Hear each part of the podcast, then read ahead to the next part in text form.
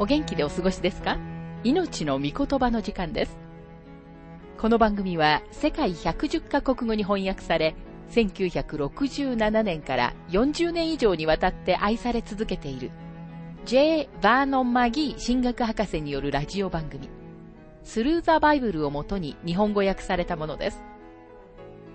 旧新約聖書66巻の学びから、テサロニケ人への手紙の学びを続けてお送りしております。今日の聖書の箇所は、第一テサロニケ人への手紙2章14節から20節と、3章1節から2節です。お話は、ラジオ牧師、福田博之さんです。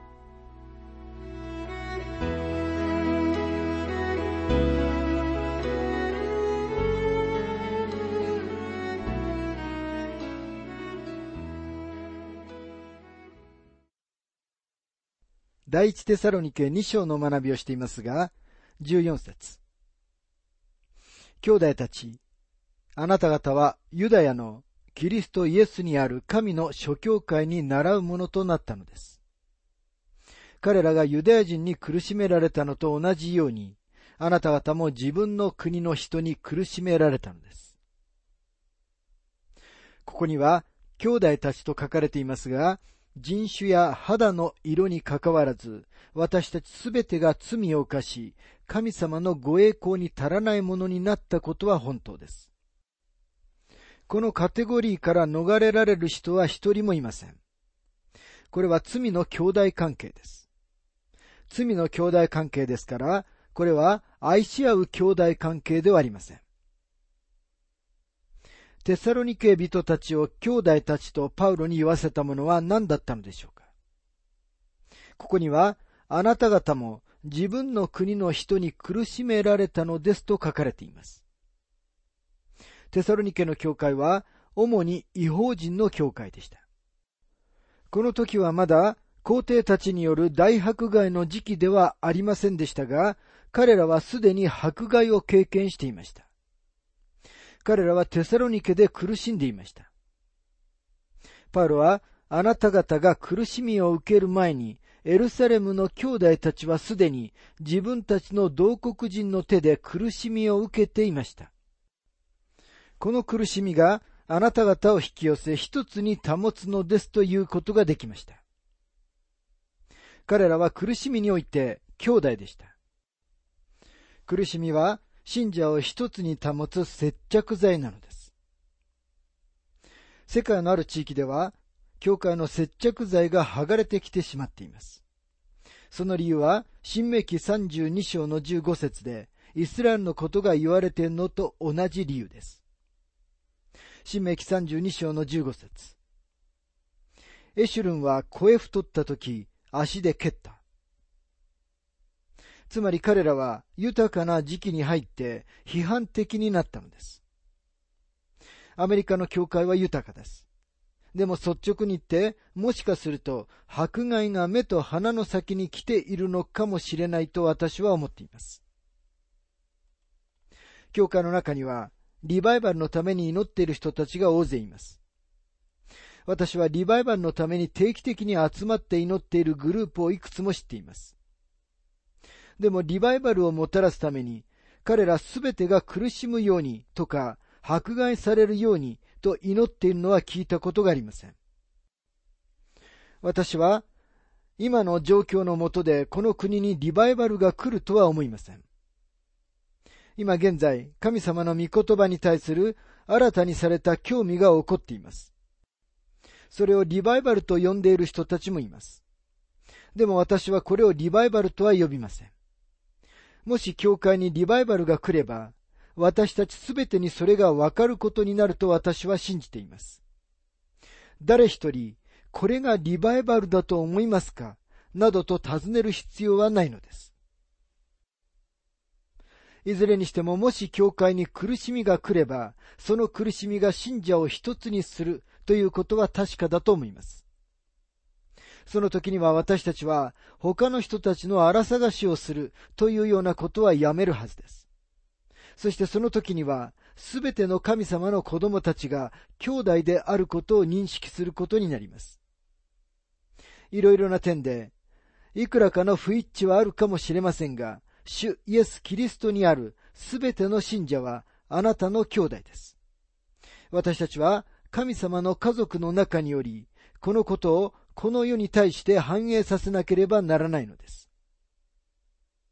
教会が本当にこれを反映させるなら、その時リバイバルが来ます。私たちはリバイバルのために祈ることによって、回り道や近道を作ろうとします。しかしそれよりもリバイバルを生み出す状況を祈ったらどうでしょうか過去にリバイバルをもたらしたのは、時に人間の苦境でした。偉大なウェスレー派の動きが起こったのは、彼らが産業革命にまさに瀕している暗い時代のイギリスのことでした。リバイバルが起こるには、そのような状況が必要であるように思えますと、マギー博士は述べています。第一テサロニケ2章の15節から16節ユダヤ人は主であられるイエスをも、預言者たちをも殺し、また私たちをも追い出し、神に喜ばれず、すべての人の敵となっています。彼らは私たちが違法人の救いのために語るのを妨げ、このようにして、いつも自分の罪を満たしています。しかし、ミーカリは彼らの上に臨んで、極みに達しました。ここには聖書の霊的な原則が明らかにされています。それは神様は罪が満ちることを許可されることがあるということです。預言者たちが使った比喩は、不正の杯は満たされなければならないという言い方です。神様はこの杯が満ちることを許可されます。サタンが自分には一度もチャンスがなかったということができないように、神様は罪が満たされることを阻止されません。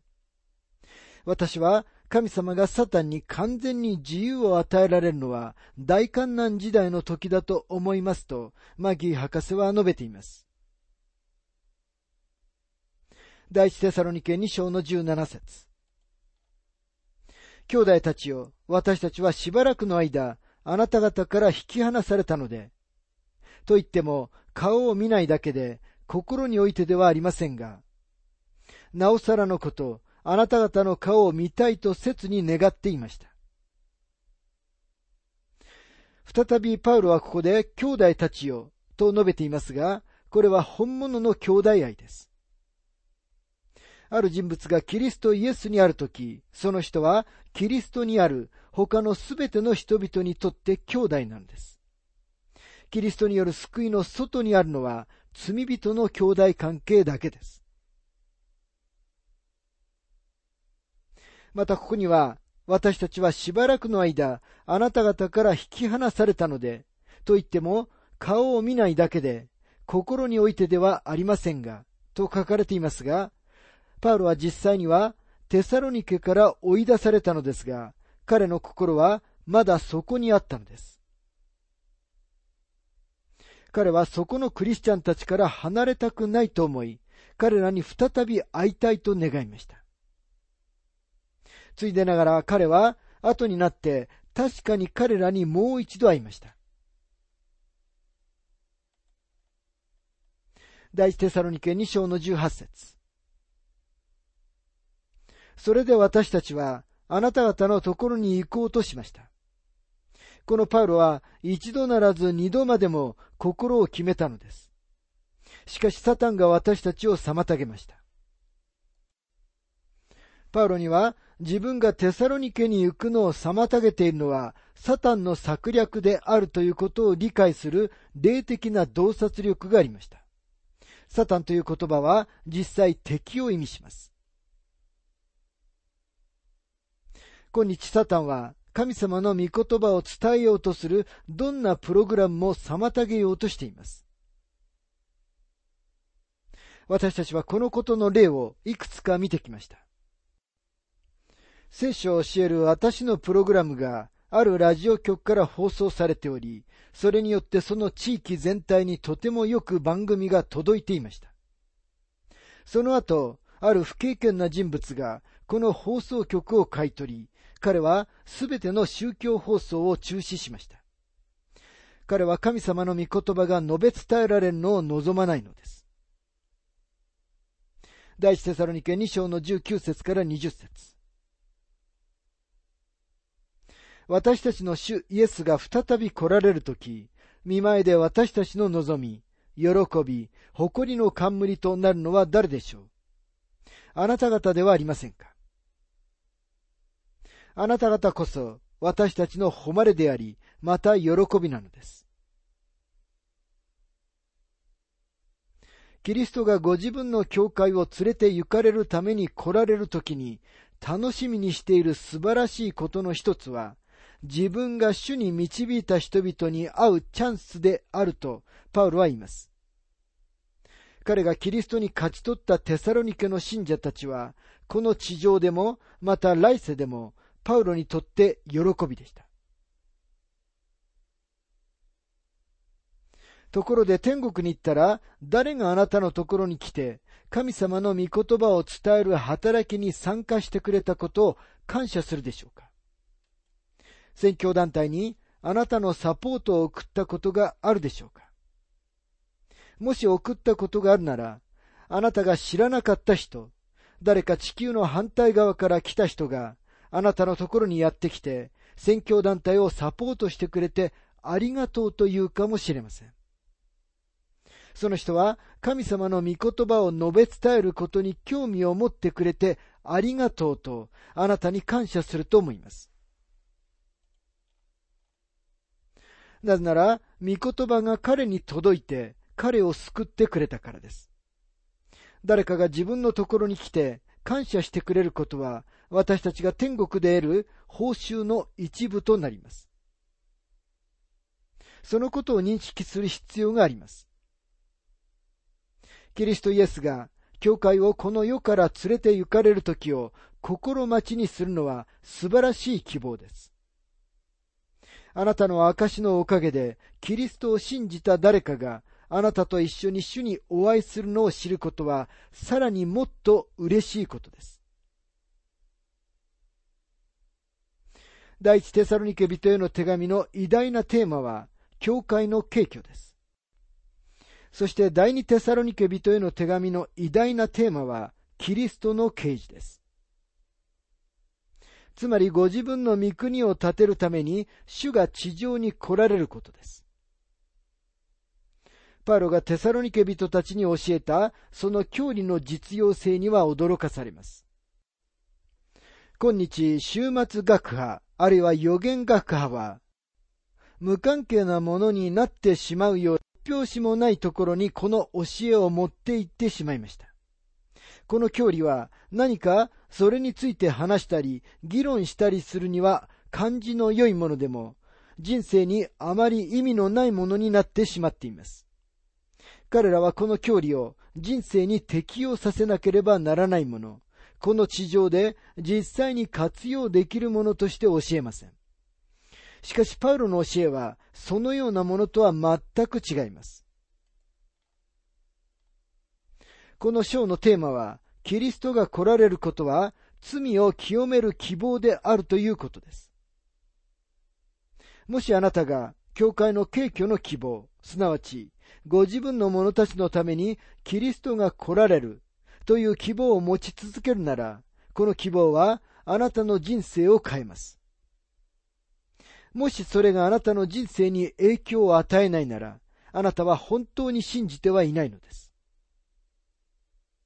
あなたにとってただの理論か哲学のようなものにしか過ぎません。このテーマは、この書簡のまさに中心となります。3章から4章、12節まで、このテーマを取り扱います。第一テサロニケ3章の一節そこで私たちはもはや我慢できなくなり、私たちだけがアテネにとどまることにして、パウロはテサロニケ人たちのところに戻りたいと願いました。テモテとおそらくシラス、医師であるルカや他の者たちをテサロニケに送ることができるように一人でアテネに残りました。そこでという言葉がこの章を前の章でパウロが語ったことに結びつけます。彼は教会にとって母親であり、父親であり、そして兄弟でした。パウロは彼らを主に導き、彼らを愛しました。彼は彼らこそが、キリストが来られる時の自分の栄光であり、喜びであり、主イエスが現れる時に、すべての信者は自分の報酬を受けると言いました。さて、パウロは彼らに対して本当の愛情を抱いていましたから、彼らのところに戻れないことで苛立っていました。彼はサタンに妨げられていたのです。パウロはあまりにも急いでテサロニケから去らなければならなかったので、多くの教えと教理を十分に展開することができませんでした。彼はテサロニケに戻りたかっただけでなく、そこにいる信者たちの将来を心配していました。パウロは彼らを慰めたいと願いました。言い換えれば、彼はこの手紙の最初に示したこと、つまり愛のロークを実践していたのです。愛とは感情ではなく、また、感じの良い温かな感覚でもありません。愛は他の人の幸福を求めます。もしあなたが誰かを愛しているなら、あなたはその人の幸福を願い、実際、愛している人のために自分自身の命さえも危険にさらします。第一テサロニケ三章の二節私たちの兄弟であり、キリストの福音において、神の道路者であるテモテを使わしたのです。それはあなた方の信仰について、あなた方を強め励まし、心配していたのでパウロはテモテをテサロニケに使わしました。ここにはキリストの福音において神の道路者と書かれていますが、英語では神の奉仕者であり、キリストの福音において私たちの道路者と訳されています。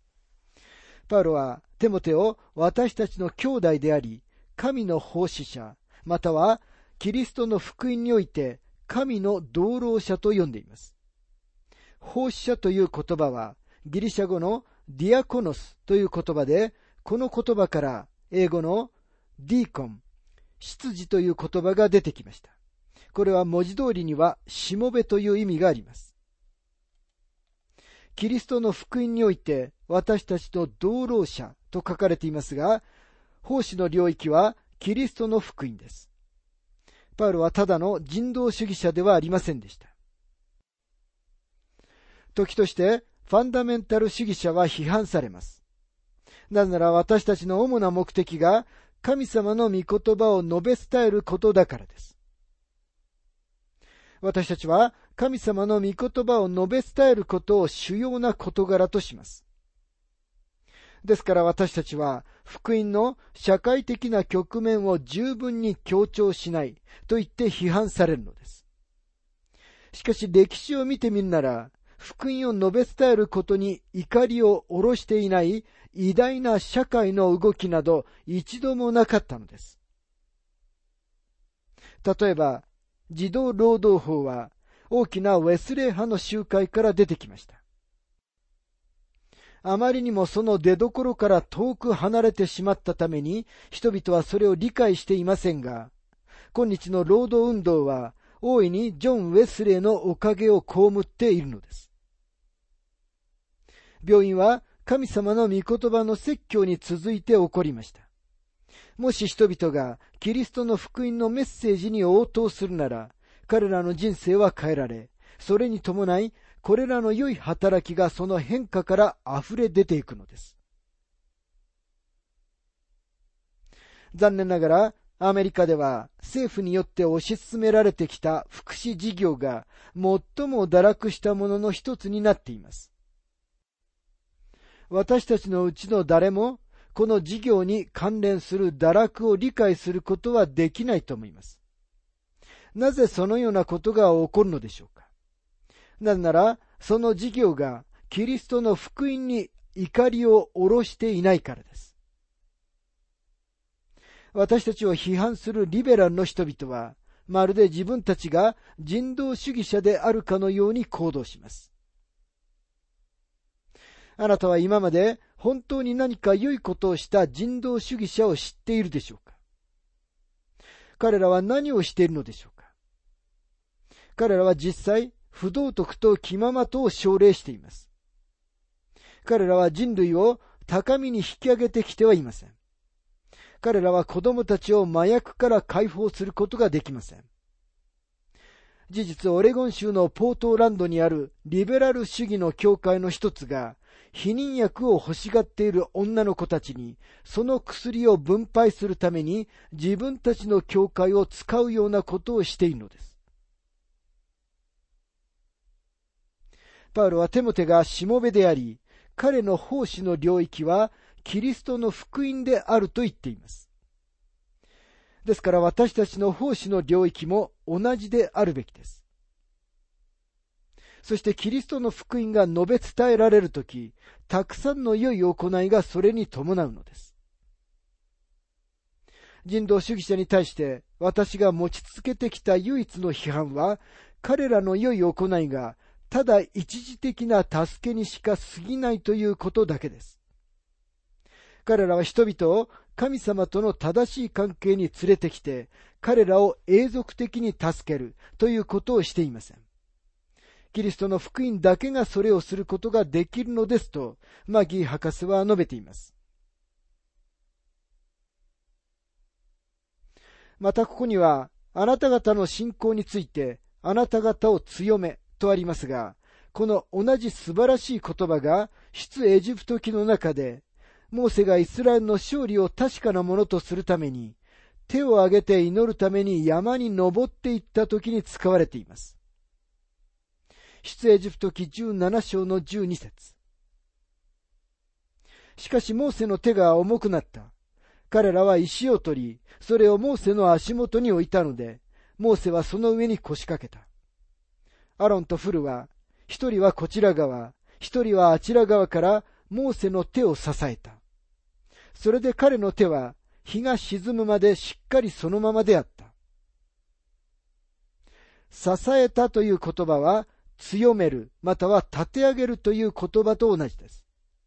パウロは彼らを支え、指示し、立て上げるために手も手を彼らのところに送りました。今日も人々は同じものを必要としています。信仰について強め励まされる必要があるのです。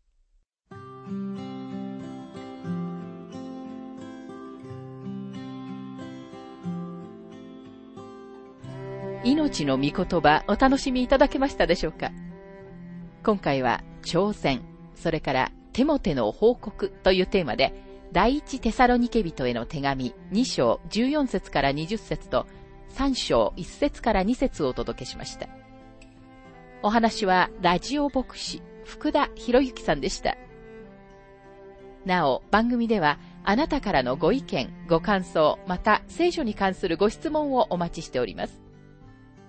お便りの宛先は、郵便番号592-8345大阪府堺市浜寺昭和町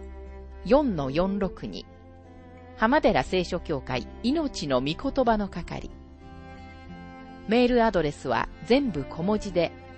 ttb.hbc.gmail.com です。どうぞお気軽にお便りをお寄せください。それでは次回までごきげんよう。